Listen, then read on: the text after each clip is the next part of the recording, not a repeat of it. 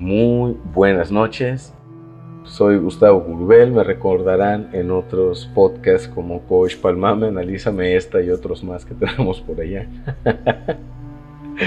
Pero bueno, eh, muchísimas gracias por, por, acompañarnos en esta, este nuevo compilado ¿no? sonoro de historias, en este caso historias de terror paranormal, ¿no? Eh, historias eh, paranormales y sucesos extraños que cuentan las personas de la península de Yucatán, ¿no? O sea, ¿por qué? Porque, o sea, si algo nos caracteriza a las personas en el mundo es que tenemos historias de fantasmas o historias de que algo, algo pasó dentro de nuestra comunidad, en nuestro espacio, ¿no? Que dices, oye, o sea, esto, o sea, esto va, o sea, esto definitivamente no tiene una explicación, ¿no? Entonces, decidimos como que compilar que, que estas narraciones que no necesariamente se tienen que dar en Mérida, ¿no? Como es el caso del día de hoy que eh, iniciamos con el gran Alberto Paraíso, que es artista, es músico, eh, creador de, música y habitante de, es, de la capital del estado de Quintana Roo llamado Chetumal. ¿no? Buenas noches. ¿Qué onda, mi estimadísimo Alberto Paraíso? Muchas Qué onda, hermano, bienvenido. Mucha banda, mucha banda te conoce, ¿no? O sea, sin conocerte, ¿no? Porque todos saben la de la marihuana en la azotea, ¿no? Ándale. Con el Poloc Toloc. Con el Poloc Toloc, ¿no? La segunda, una de las, en algún momento fue la segunda banda más escuchada en la península de Yucatán, ¿no? Y a la fecha sigue siendo de las canciones en YouTube más escuchadas a nivel a nivel península, ¿no? Sí, Marihuana la azotea del polo. Todavía la recuerda la, la bandita, ¿no? Sí, es, es una canción entrañable. O sea, yo la escucho, o sea, la, la, escuchaba, ¿no? Cuando la tocaban allá en, diversos foros alternativos, trans alternativos y ultra alternativos que tenían. Hoyos funky más bien, ¿no? Los hoyos funky. Los hoyos funky. Antros de perdición. O sea, esos talleres, ¿no? O sea, los diversos locales de los sindicatos, allá todos como que nada más con el Qué, qué bonitas épocas, ¿verdad? Hermosos, Qué bonitos recuerdos. sudando y, escupiendo a toda la banda, ¿no? Mezclando babas y sudores y cerveza. Ándale en el slam. En el slam. Y, fumando marihuana. y fumando marihuana en la azotea. De, dudosa calidad. un boletito de camión. Tu boletito con tu 21, güey. Ni pedo. Recuerdos de, recuerdos de la mocedad, ¿no? sí, ya estamos rucos. ya estamos viejos, ya, ya, ya llegó la diabetes, ya la hipertensión. sí, Que ya, ya, ya se acerca el examen de próstata próximamente. Brother. no, sí. Oye, pues hoy, hoy vamos a platicar un poco, ¿no? Sobre, sobre esas historias, ¿no? Porque, o sea, desde la ciudad de Mérida se cuentan ciertas historias, ¿no? Simón. Eh, que tienen que ver, va, con los panteones, tiene que ver con que se aparecen ciertas entidades, ¿no? Porque al final de cuentas Mérida es una ciudad colonial, ¿no? Sí, pero, antigua. Pero luego un día me puse a pensar, oye, ¿y cómo? O sea, ¿será que serán las mismas historias de miedo? Pues fíjate que sí, muchas, muchas de esas historias se repiten, ¿no? Este, por ejemplo, no voy a abundar precisamente en eso, en lo que voy a contar hoy, pero, por ejemplo, yo he tenido las típicas historias de aluches, las he vivido, y son exactamente igual que otros relatos que he escuchado, como pasa de la misma manera. Sí, sí, sí, estás en el monte y de repente te empiezan a aventar semillas, y luego como no te fuiste, te empiezan a aventar piedras y, vas subiendo la intensidad. Eso creo que me ha pasado un par de veces. Una vez cerca de Chocholá. te tiran un bloqueazo luego, luego al final. Ándale, y, otra vez en un rancho que, tenía mi papá en Juan Sarabia, en que es muy lejos, es en la frontera con Belice, cerca del río Hondo, donde grabaron hace poquito la película esta de Selva Trágica que está en Netflix. Oh, mira. Este, Sí, sí, entonces mi papá tenía un rancho ahí fabuloso, brother, con ahorita ahorita es un balneario, se llama El Chorrito. Fue de mi papá, tenía hasta una una cascada personal, porque si tú te sentabas, el agua te caía exactamente en la cabeza, güey. Se veías como se iba formando el arroyo desde el cerro, como si fuera una fuga de agua, ¿no? Son, son lugares bien chidos, sí. Entonces tenía ese rancho mi viejo ahí y alguna vez nos atacaron supuestamente los aluches. Y yo soy una... Hay que empezar esto aclarando que yo soy una persona muy escéptica. Yo toda mi vida he creído en el pensamiento científico, no, no tengo una religión, no tengo una creencia religiosa. Y aún siendo escéptico he visto cosas que no sabría cómo explicarte. No, no tiene una explicación simple. Ya, o, sea, simplemente, o sea, lo vi, se vive en algún momento, ¿no? Y precisamente, o sea, se, eh, vive en algún momento que, que, simplemente dices, wow, esto simplemente, ok, o sea, no sé cómo interpretar esto, ¿no? O sea, Sí, sí, porque creo que un, un, elemento característico de cuando estas cosas suceden es la sugestión. Es muy común que cuando estás platicando historias de terror se empiece a sentir pesado el ambiente y quizá uno va generando las, eh, las condiciones como una, psicológicas. Una adrenalina, ¿no? O sea, como que sientes miedo y te preparas para correr y te pone como que más alerta de lo que debería. Pero aún así, pero aún así hay cosas que no, no provienen de la psicología, no provienen de la sugestión, porque por ejemplo este caso que te cuento en particular de los aluches en Juan Sarabia, no estaba yo solo, estaban compañeros del grupo de Poloctoloc, estaba... Eh, bueno, habían varias personas ahí, o sea, no era como que una alucinación colectiva, o sea, si terminaron aventándonos piedras grandes a, las láminas de las casas que habían alrededor. Eh, eso es algo... y, nos fijamos si no hubiera gente, y no había manera de que hubiera gente alrededor de nosotros, porque estábamos en un rancho y estaba cercado. O sea, podemos tener un montón de teorías al respecto, a lo mejor nos querían asustar, qué sé yo. Pero bueno, bueno, eh, eh, creo que creo que la el punto en común de estas historias es que muchas veces no vamos a poder explicar qué pasó realmente, ¿no? Exactamente. se presta, se presta también a tener ese pensamiento mágico que por muy escéptico que sea uno, sí, sí, sí, siempre es parte, creo, creo que es parte de nuestra genética, casi, casi. Ah, claro, al, al, final de cuentas, o sea, llámale como quieras, ¿no? O sea, puede ser así como con una reacción de adrenalina, puede ser sugestión, puede ser algo que simplemente, ¿no? Como dicen en el podcast este de leyendas legendarias por Badía, o sea, puede que los fantasmas simplemente sean algo que la ciencia todavía no alcanza a explicar, pero eventualmente, pero eventualmente claro. pasará, ¿no? O sea, eh, y ahí pues va, o sea, y es hasta estudios ya reconocidos por diversas universidades, o sea, que tienen estudios empíricos referente a, a este tipo de manifestaciones, ¿no? Pero, o sea, lo interesante acá es cómo lo vivimos, ¿no? O sea, en el caso del episodio de hoy, vamos a platicarnos sobre las historias de este, este lugar, ¿no? Que, que, pues forma parte de tu historia personal, que es, eh, Laguna Cana, ¿no? Así es. O sea, o sea eh, desde que es una, o sea, una laguna, de lo primero que me imagino, o sea, ¿cómo es, cómo son las noches cerca de una laguna o en la laguna? tengo mucho que decir al respecto. Sí, porque...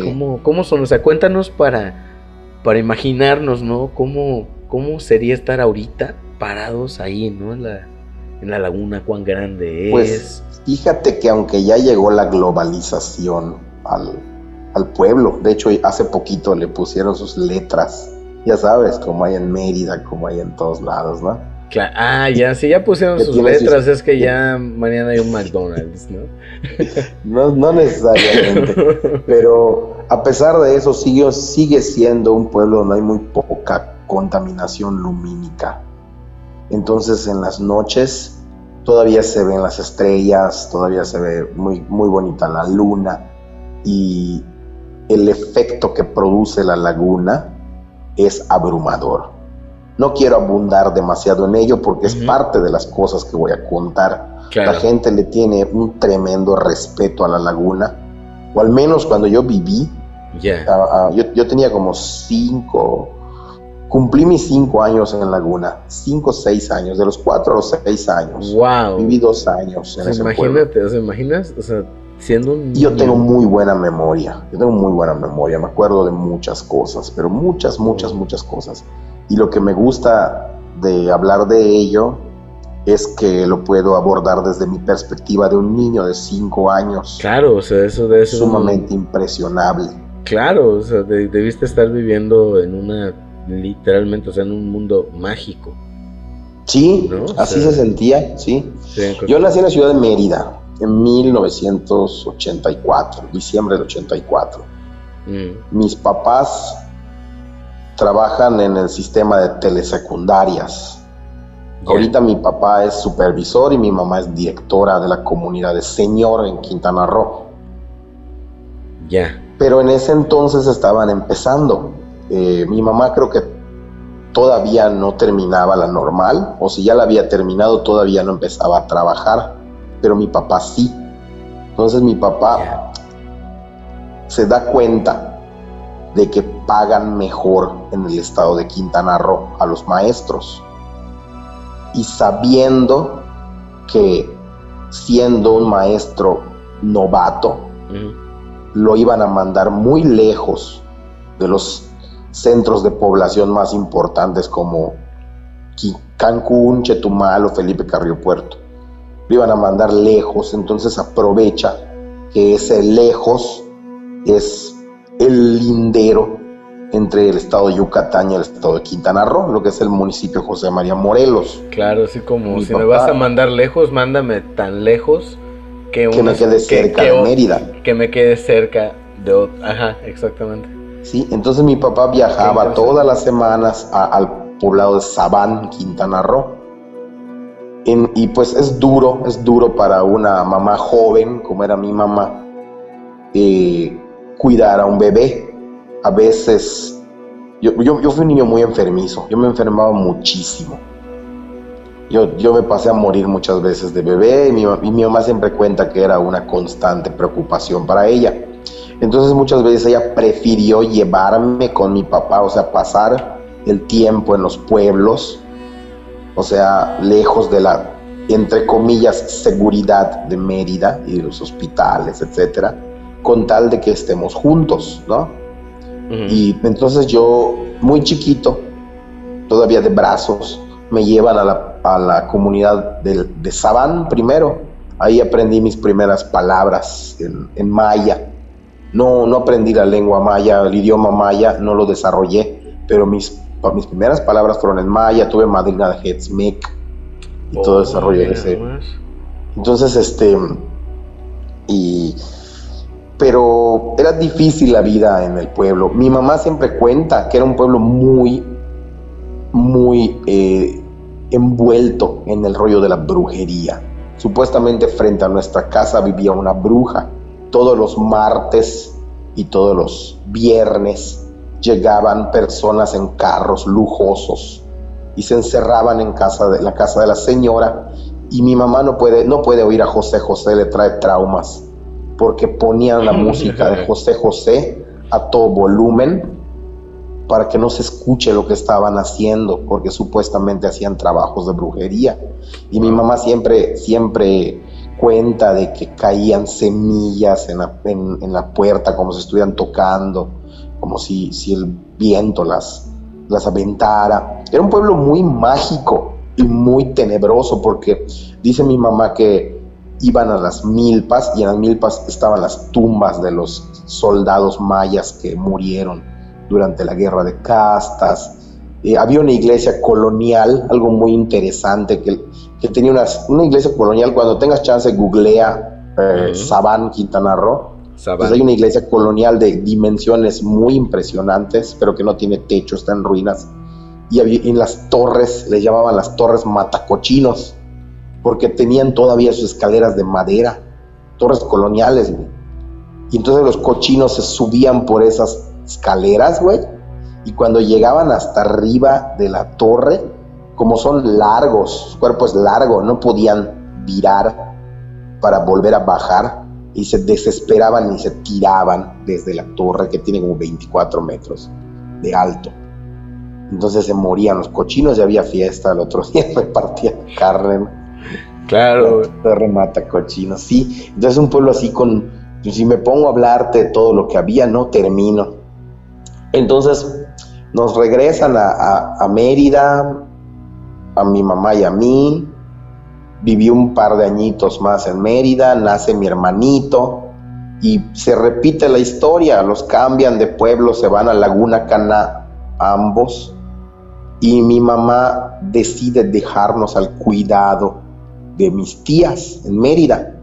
Pero era muy duro, era muy duro. Mi mamá siempre quiso estar cerca de sus hijos, a pesar de las carencias y además de que yo puedo, puedo asegurarte que nunca nos faltó nada, que teníamos todo lo que unos niños pudieran necesitar. Entonces, a pesar de que nos llevara a estos poblados, siempre tuvimos un, nivel de vida bastante bueno al cuidado de, mi madre y con, el apoyo de mi papá como proveedor, como sí, no, ahí sí no me puedo quejar, la verdad que, que no, o sea, la pasamos con dificultades, pero más que nada por las condiciones de, de los lugares, siempre, siempre nos cuidaron muy bien.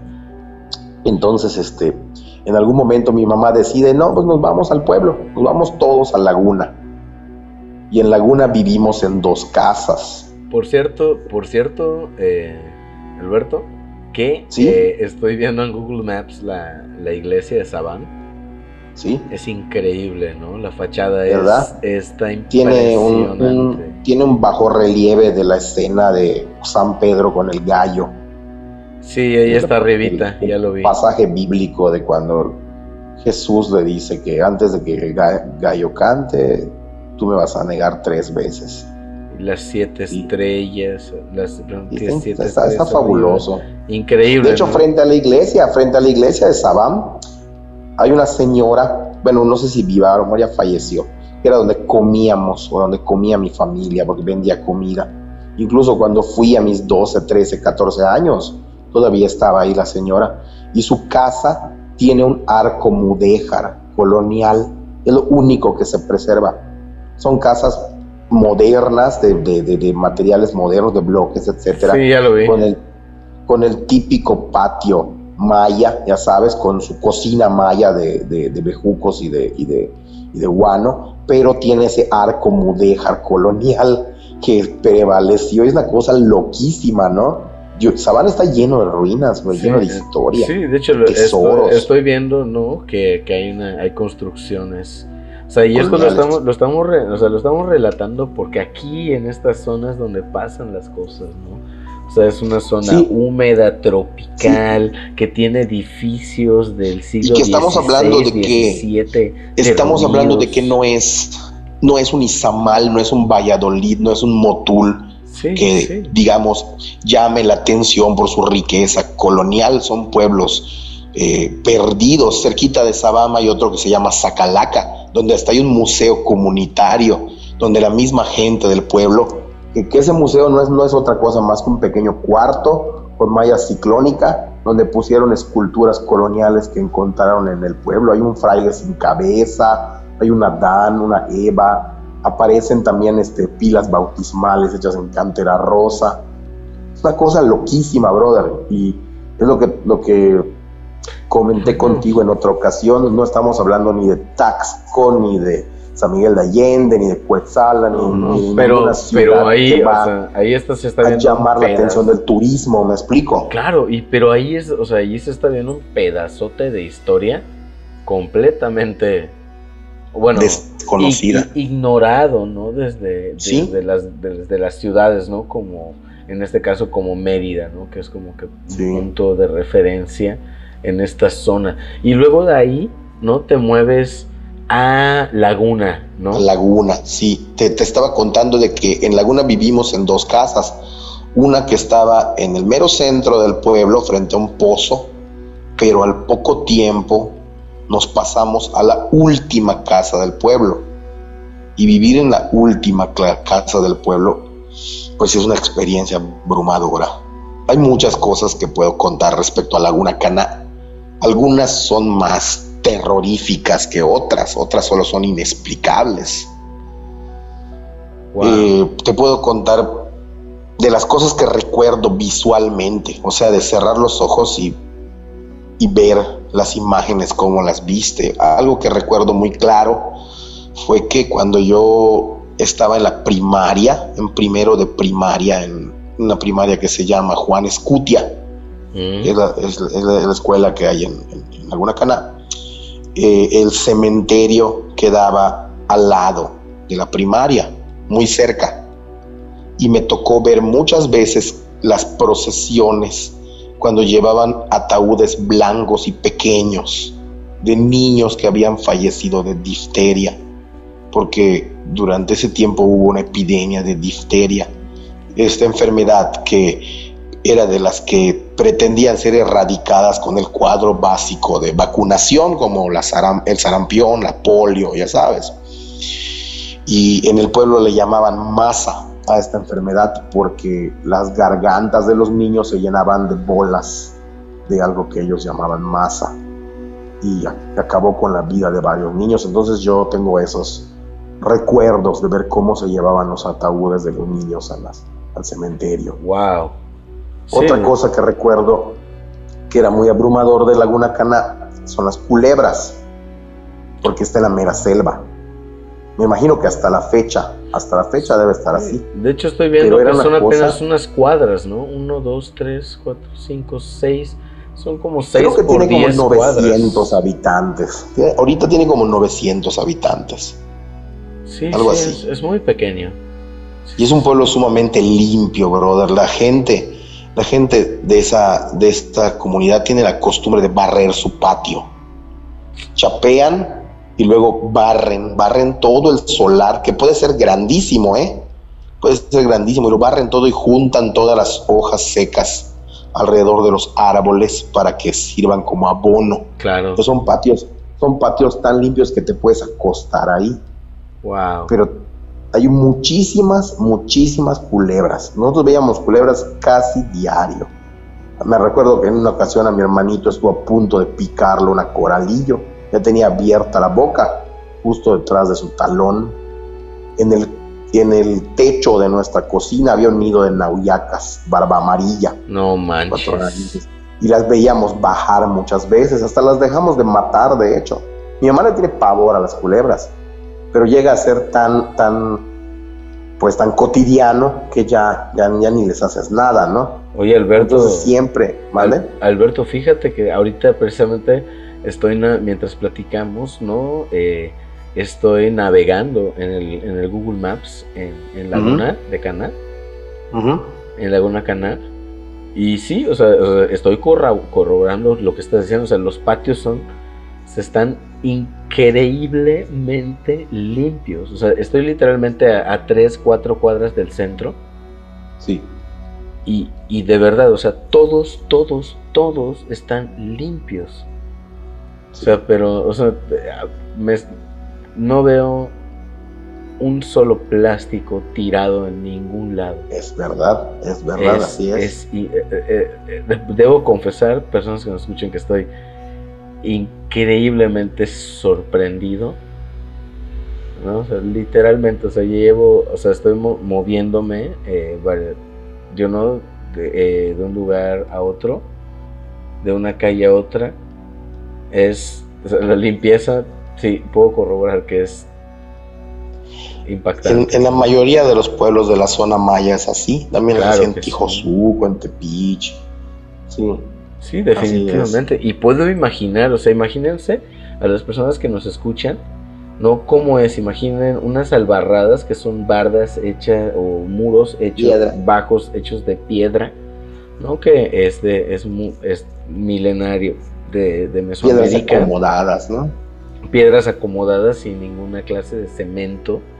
Y, bueno, la comunidad es muy pequeña, es prácticamente puros árboles, ¿no? Y sí, efectivamente, o sea, digamos que por cada cuadra hay tres, cuatro casas que tienen unos solares, unos patios traseros enormes, limpios, que, eh, pero lo interesante es que la piedra es caliza, entonces el patio es, no es eh, como que de tierra o de cemento, perdón, no es de tierra o de pasto. Bueno, algunos, algunos sí tienen la, clásica tierra cafecita, así que parece que las cernieron, ¿no? ¿Es cernieron o cirnieron? Sí, es como, como, que están eh, configurados así.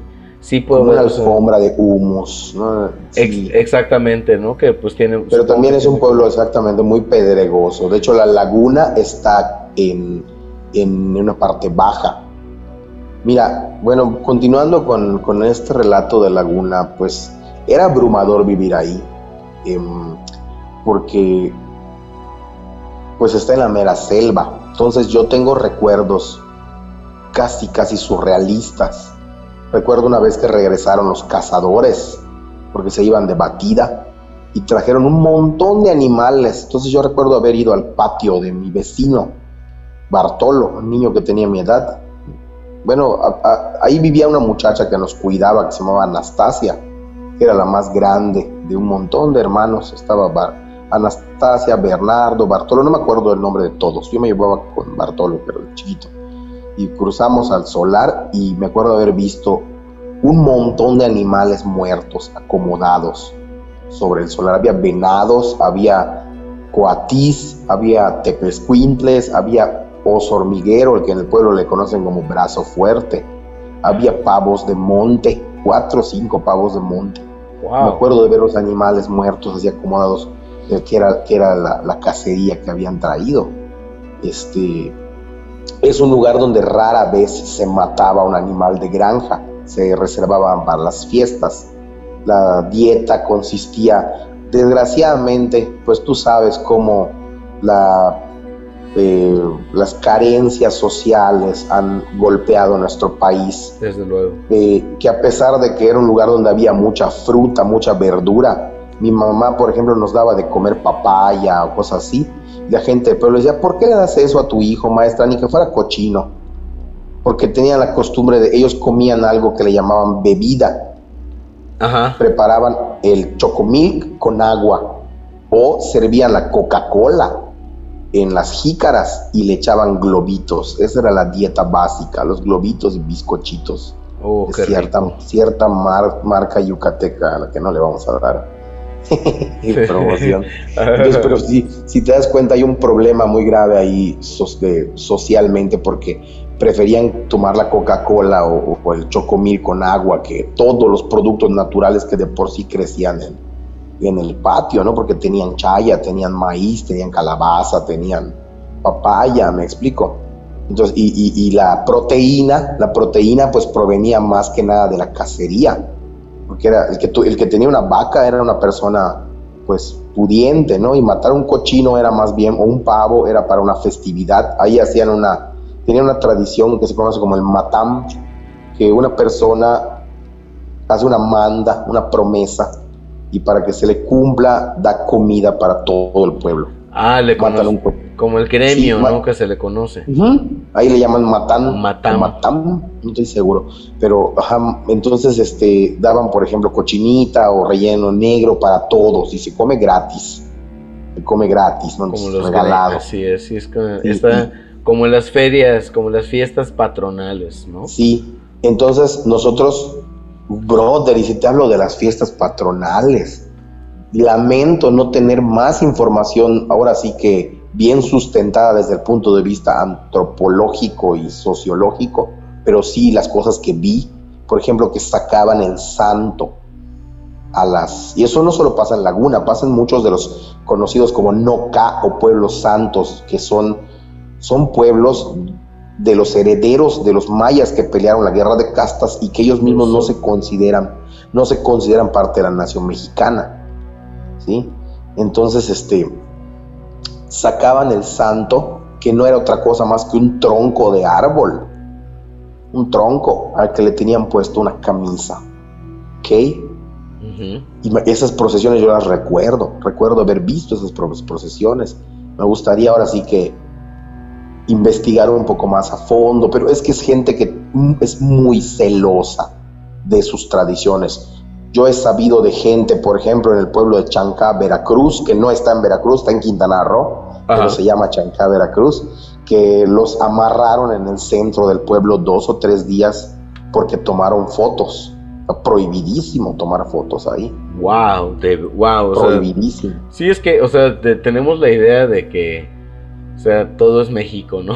Pero esa, esa zona... Hay muchos Méxicos. Sí, sí, sí, o sea, eso, es como que la, la primera... Y sí, o sea, de hecho, ahorita estaba, como estaba viendo el Maps como solo los trazos, no había visto las lagunota que tienen cuatro, eh, hasta este momento, ¿no? De, de, Google Maps tiene cuatro entradas, ¿no? O sea, las calles... Toda esta zona, toda esta zona, bueno, tú sabes perfectamente cómo es el asunto geológico en la península, ¿no? Los cenotes. O sea, este es un cenote gigante abierto, ¿no? Sí, sí, se van, se van desgajando los, los, este, los cerros o se van abriendo los, los huecos en la tierra, se hacen los socavones, ¿no? Y, aparecen estas lagunas.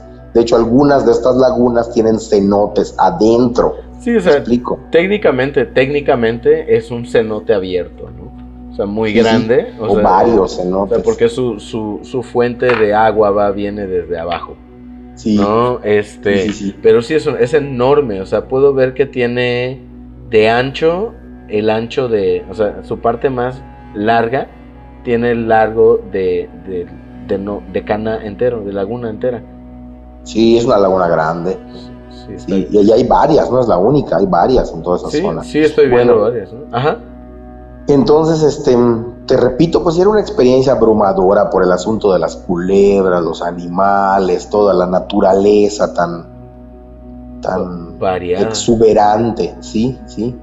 Y nosotros vivíamos en la última casa del pueblo. Yo me acuerdo muy bien que cuando íbamos en el carro, mi papá tenía un Datsuncito.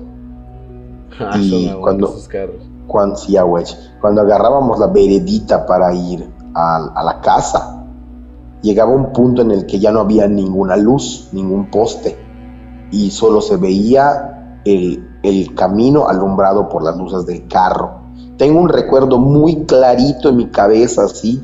Si cierro mis ojos, me acuerdo cómo íbamos en el carro. Yo oía, oía a lo lejos un carrusel, un carrusel de niños, un carrusel. Ya sabes, la novela que se oía de alguna casa lejana. ¿Sí? Y tengo bien clarito ese recuerdo. ¿Y sabes, sabes a qué me recuerda? Al planeta de la otra madre en la película Coraline cuando Coraline viaja al mundo de la otra madre, era un ah, planeta chiquito como el del principito, ¿no? Y que ella cuando caminaba, el mundo se iba haciendo conforme ella avanzaba y esa impresión me daba como que no había nada. Yo, yo vivía abrumado por esa nada inmensa que era el monte. El monte te habla, brother. Cuando tú te paras en la noche en el monte, escuchas su voz y es una voz parecida a la de una mujer. Es una voz entre seductora y un poco atemorizante. Y ah, no sabes todo. Sí, sí, de hecho tiene mucho sentido. Fíjate que mi, mi abuelo era cazador, mi bisabuelo, Cruz, era cazador, un excelente cazador, tenía mucha puntería y cazó muchos venados y un buen día le salió la famosa piedra verde en la panza del venado. Ah. Esto, tiene su explicación científica. Los venados tragan piedras para mejorar su digestión. Pero dicen que cuando tú encuentras la piedra verde en la panza del venado, es porque ya no puedes seguir cazando. Pero él no hizo caso. Sí, sí, porque te cae la maldición. Regresó al monte y entonces escuchó la risa de una mujer y se fue persiguiendo esa risa de mujer y se dio cuenta que era una serpiente, la chaicana, el bejuquillo, y se estaba riendo como mujer. Y de la impresión le dio una calentura horrible, tuvieron que traer a Jmen, o Shmen, no, no estoy muy seguro de cómo se pronuncia, ¿no? El curandero. Tuvieron que traer al curandero para que lo atendiera y le dijeron es que no puedes regresar al monte. Si regresas te vas a morir. Y entonces este, en sí la voz y esa voz del monte, te aseguro que pude haberla percibido muchas veces. Es abrumador porque sucede cuando te quedas en silencio frente al, al monte, ¿no? Y, y, hay algo muy parecido entre esta voz que te llama del monte con la voz de la laguna, porque cuando yo vivía en Laguna Cana, se reportaron algunos casos de ahogamientos. El más trágico fue el de un señor que fue a pescar con su hijo y se les volteó la lanchita y se murieron los dos ahogados.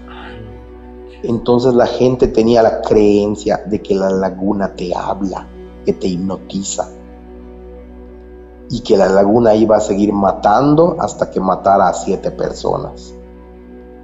Y siempre me decían, porque la gente del pueblo era muy supersticiosa, especialmente los niños.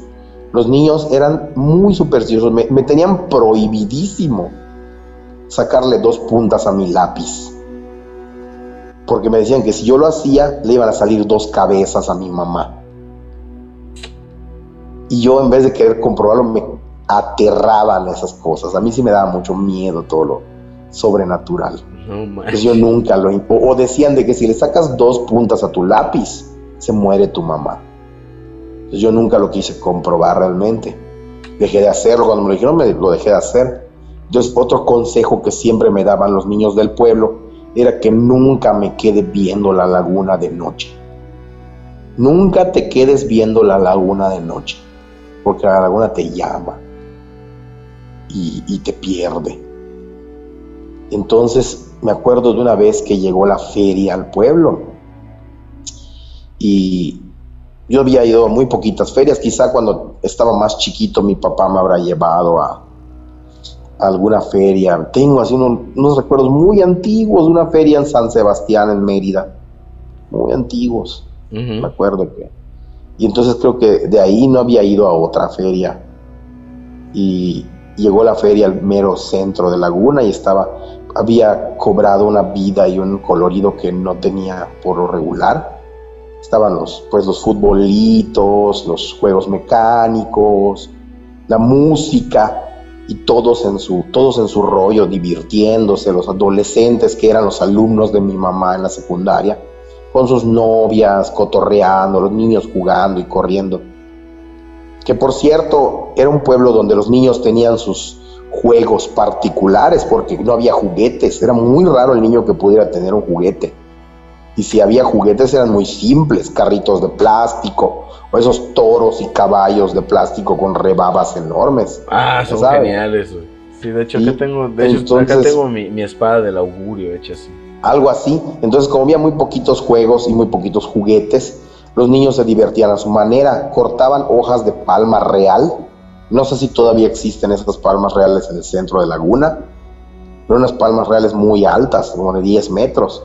Entonces, cuando caían las hojas de la palma real, se subían varios niños a la palma como si fuera un trineo y uno más fuerte, más grande, los arrastraba y el chiste era jalar lo más fuerte posible y así daban varias vueltas al, parque central de Laguna, esa era la diversión. En algún momento se le soltaba la palma al, muchacho fuerte y los niños salían disparados, ¿sí? y esa era la diversión. sí, y también jugaban con los rines de bicicleta. Ese era el juego más, más, más común en el pueblo. Un rin de bicicleta sin llanta y un palito. Entonces pegaban con el para que gire, claro, claro. Fíjese que ese era en los juegos de mi mamá. Sí, y también jugaban, un poquito de quimbomba por ahí, un poquito de chácara, mm. un poquito de o el eso es una lástima, eso, es una tristeza. Ojo ahí que ahí estamos usando palabras que tal vez banda que nos escuche no entienda, como el chácara, también se le conoce como el juego del, avioncito, ¿no? O el diablito. Eh, o el diablito. Y la quimbomba, que es una suerte de béisbol regional. Maya, ¿no? Maya, ¿no? Este, eh, hecho con un palo, o sea, con una, con una vara más o menos como una pulgada de grosor, con precisamente la eh, sin punta de los dos lados, o sea, con las puntas romas afiladas, ¿no? afiladas, ¿no? Y con un palo, ¿no? La haces saltar y la bateas, y si la agarras tienes un out, como en- como el béisbol. es eso, ¿no? O sea, es un juego tradicional maya, muy peligroso, ¿no? Este, que se ha cobrado muchos ojos también. También hacían el Tinjoroch. ¿Sí conoces el Tinjoroch? El Tinjoroch, claro que sí, también tiene su nombre, no me acuerdo, pero es una especie de botón. Un. Exactamente, Sí. es un, un botón o un círculo atravesado por dos huecos con un Una hilo. tapa que de refresco aplastada con martillos. se- exacto, que se Y enrolla. también es bien peligroso porque te corta esa onda. Sí, de hecho es una herramienta, es una herramienta, o sea, una, una, es, eh, es una herramienta, puede cortar, ¿no? Pero bueno, me Pues- contabas, eh, Alberto, ¿no? Y en esta lo- lo- zona, el- el- ahora sí que el juego triste era el tiraúle porque tenían la mala costumbre. Los niños no había nadie que les dijera no hagas esto, de matar cuanto pájaro. Y mientras más y llamativo sea el pájaro que mataban, más felices ellos. Entonces, y sí hubo una campaña, me acuerdo, en, en los 90 para, para concientizar a los niños de que no maten pajaritos con el tiraúle, pero desgraciadamente hasta la fecha se sigue haciendo en algunos pueblos. Sí, era otro. Y que de hecho es muy peligroso, porque si te da un tirolazo en la cabeza, pues te mueres. Pregúntale a Goliat. no, sí, de hecho ahorita estoy viendo la, la laguna, ¿no? Y luego, o sea, aquí, imagínate, o sea, te habían, eh, eh, te habían advertido, Te habían aconsejado, no veas la, la laguna de noche. Sí, y Eso fíjate lo que pasó significa esa que noche. viste la laguna de noche. Sí, estaba la feria, estaba la Oh. feria y todos los- los niños jugando con su palmerita, así arrastrando la palmera, los adolescentes eh, hablándole bonito a la novia de cerquita, me fijé de cómo estaban todos en su rollo. Yo siempre he sido una persona muy solitaria y muy observadora y, y- y- y me, mm, estaba viendo todo lo lleno de vida que estaba el centro del pueblo y de repente, y escuchaba en mi- en- en- así como una escena de una película, la, la música, Micaela, Micaela, que tú tienes alma mía, yo no sé lo que me pasa, y de repente se pone más lenta la música. Ah, como, sí, sí, sí, sí. Y de repente me, me quedo viendo la laguna que se veía justo al final de una de las calles, porque la- la- todas las calles convergen en la laguna Por y, cierto, y van hacia abajo. por cierto que me- estoy viendo la laguna en este momento mientras lo cuentas. Y es un poco tenebrosa. Sí. Por- para empezar, esa agua amarilla que tiene. Y me quedé viendo esa laguna y de repente todo, todo se queda en silencio, todo se detiene. Y, y así neta que como escena de Sleepy Hollow, ¿no? Como, que, como si te jalara la cámara. Éramos Ya. yo y la laguna. Y me quedo parado frente, frente a la laguna y, la- y sentí su llamado, ese canto seductor. Ese, De ese mujer. canto que es, es- es un poco como femenino. No podría definir, definirlo tal cual, pero sí tiene algo de femenino y de misterioso. O sea, como, sí, Y, sí, sí. y- y por un momento me sacudió una brisa helada y se me erizó el cuero. Y salí de mi trance y tuve demasiado miedo de volver a mirar. Wow. y, y mantuve ese respeto por esa laguna. Aún así, de día y acompañado por los alumnos de mi mamá, íbamos a bañarnos a la laguna.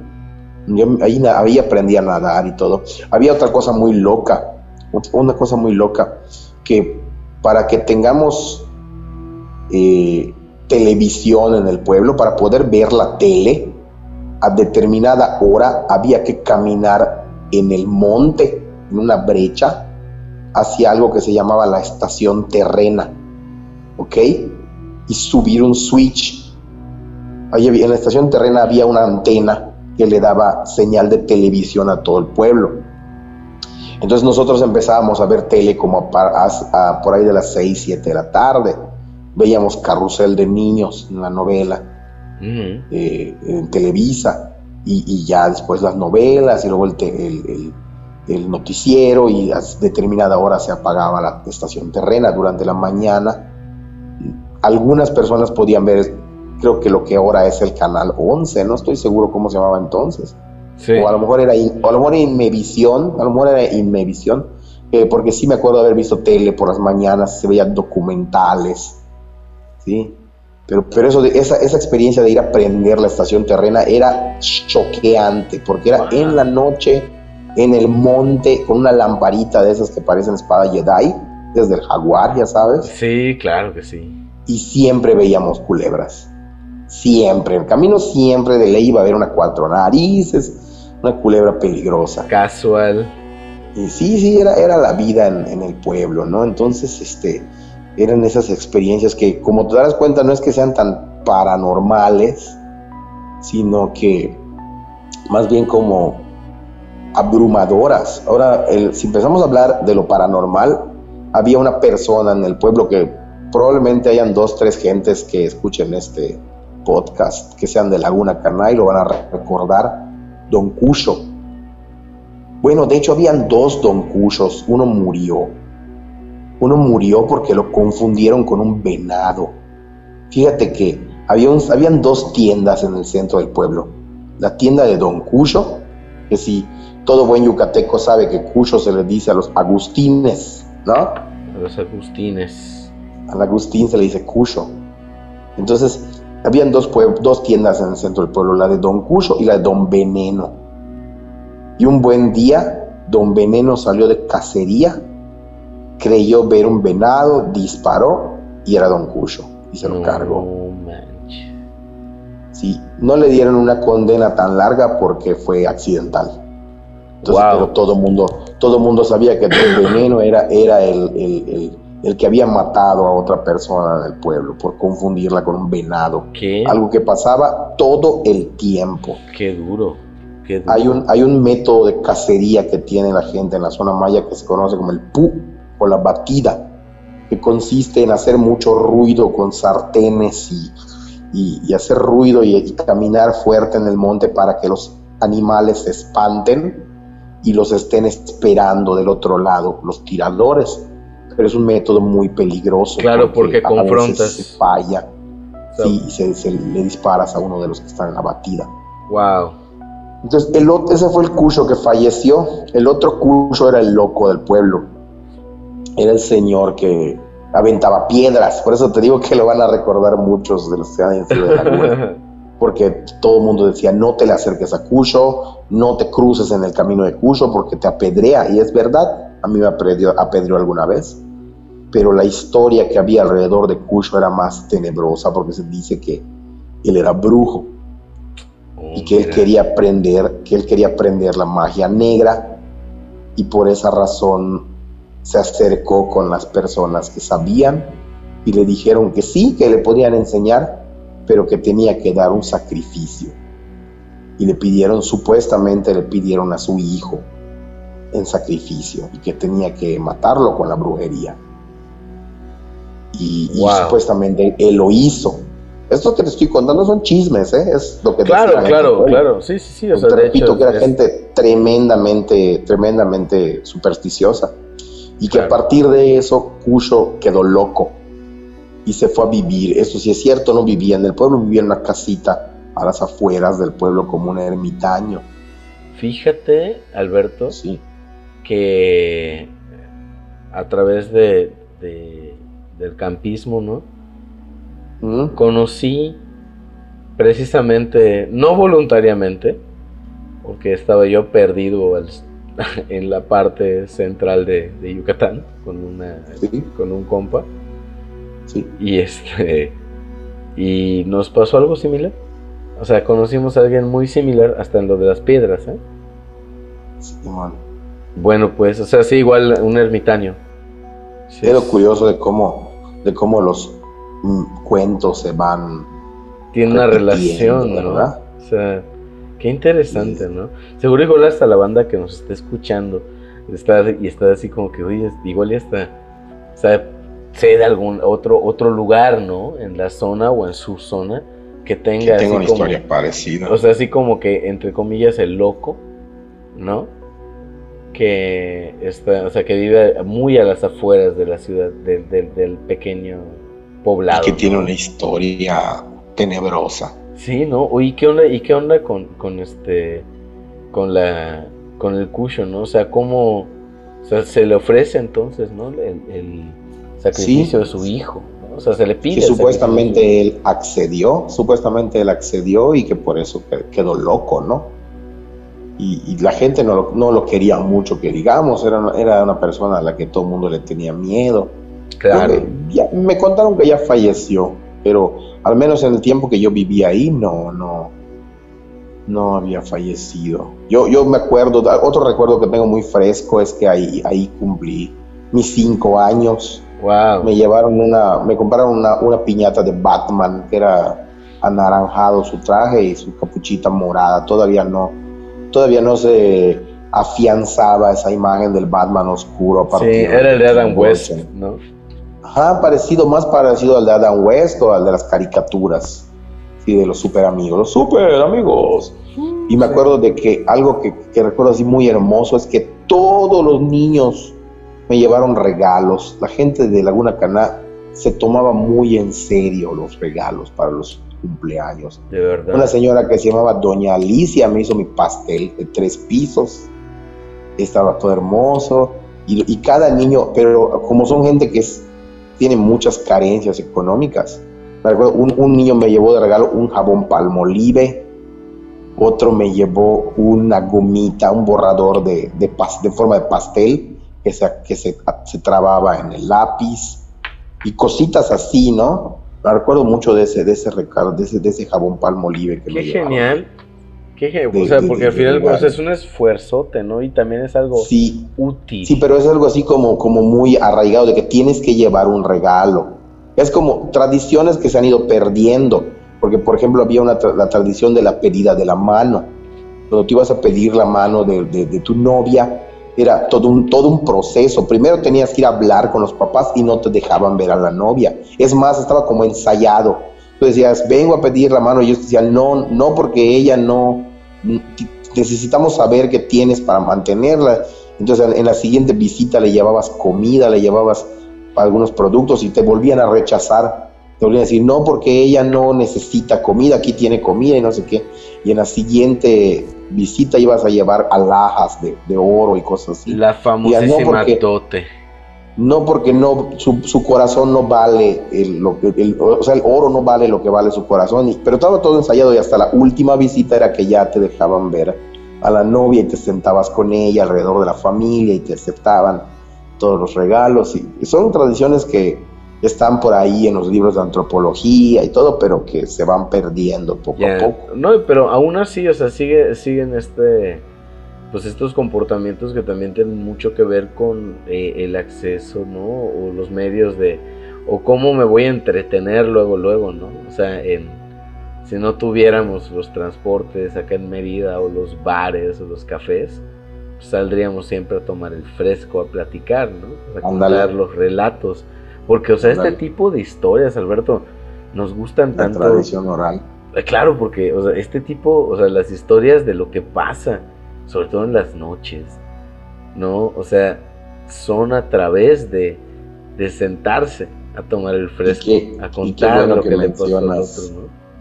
Qué bueno que mencionas lo de la noche, porque de ahí deriva la historia más interesante que tengo y que no fue presenciada solo por mí, no es un, no es un relato particular o personal, es algo que conmocionó a todo el pueblo y que no, todavía no tiene explicación. A ver. Este, y que sucedió también una noche. Eh, era, un, era, era verano, recuerdo que había mucho calor. Como ahorita. Probablemente, sí, probablemente era junio o julio. Y cayó la tarde cayó la noche y de repente todo el cielo se puso rojo, rojo sangre. Rojo. Rojo, brother. O sea, pero estaba nublado o era estaba claro. Mm, pues quizá parcialmente nublado, pero, pero un cielo rojo, muy parecido a cuando va a pegar un huracán. Algunas veces has visto el, la noche antes que entre el huracán. Sí, sí, sí, sí. Cuando hay mucha calma, se siente la baja presión en el ambiente. Sí, sí, sí, sí. Casi, casi se siente la electricidad en el aire y el cielo está rojo. Bueno, algo así, pero mucho más intenso. Obviamente toda la gente se asustó, todos, todos salieron a la calle. Nosotros vivíamos, te repito, lejos del centro, pero aún así fuimos al centro del pueblo por la conmoción que todos estaban asustados. Y los más bravos, los señores más bravos, estaban gritando y diciendo que vamos a quemarle su templo a los hermanos. Así le decían a los que no eran católicos. No, ah. te sabría, no te sabría decir si eran adventistas o testigos de Jehová o, no sé. De Eran una variante del cristianismo no católica que ahorita ya hay un montón de templos en Laguna. En ese momento había uno o dos, y, entonces los, la, gente estaba muy molesta. Es culpa de los hermanos quisieron enojar a Dios, pensaban que era el apocalipsis, porque era un rojo impresionante, un rojo realmente impresionante. Entonces, como en una situación caótica, todos empezaron a decir sus teorías.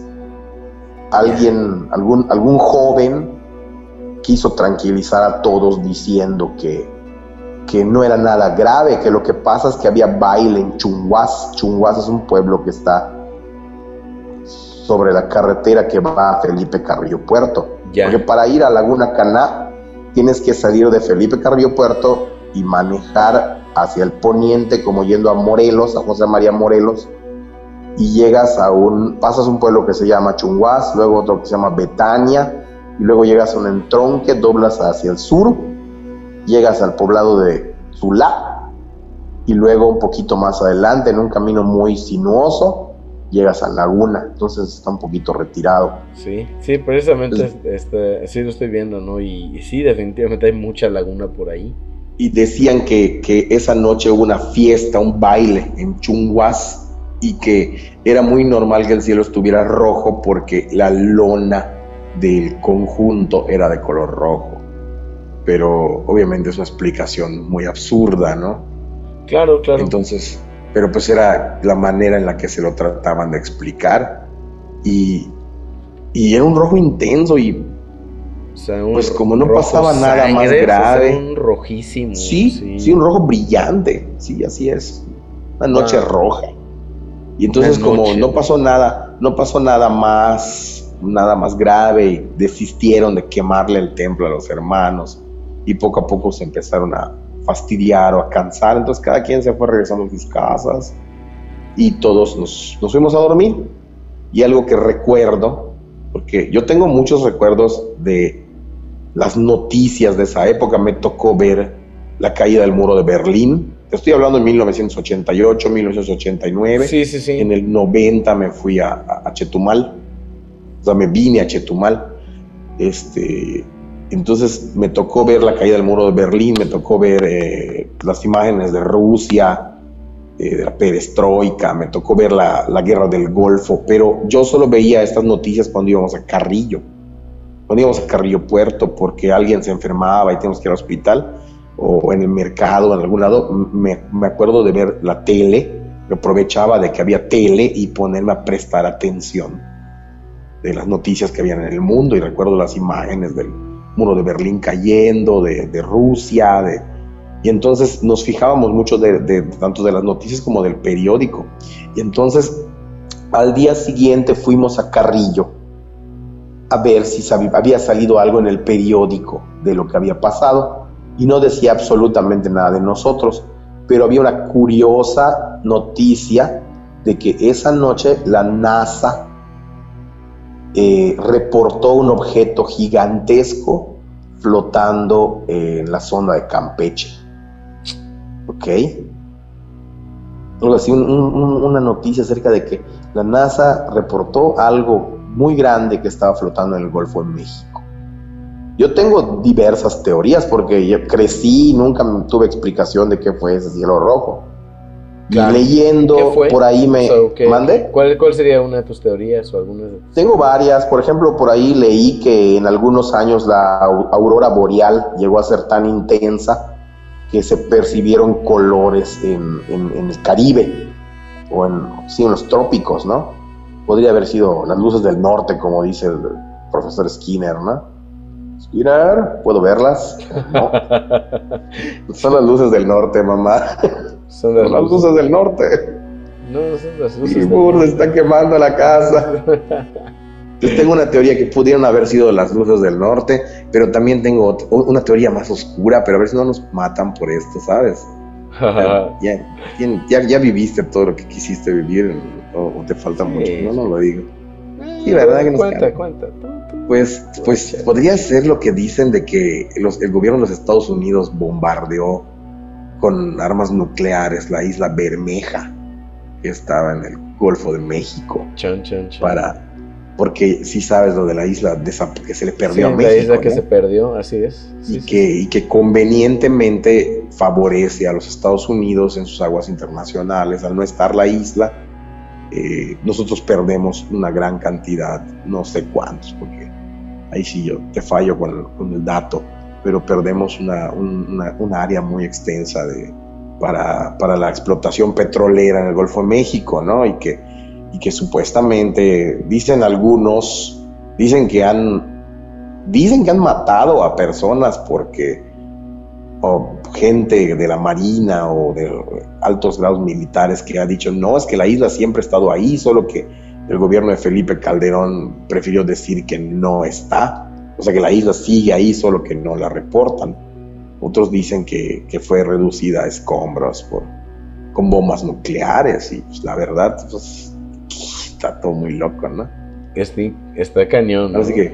O sea, y, y, así se vivió desde ahí, ¿no? ¿Eh?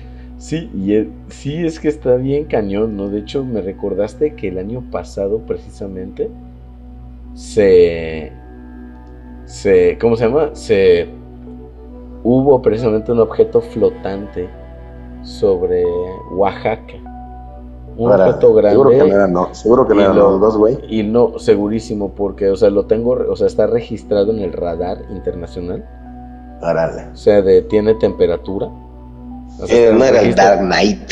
Registra temperatura y es un, es un objeto, es este, el objeto o el ente es con, eh, un círculo perfecto con círculos dentro, sí. igual de perfectos y cuando lo registras durante 6-7 horas, o sea, en el registro, cuando lo grabas, ves como estos círculos de adentro están girando. Sea, yo, yo lo tengo en, en, video, ¿eh?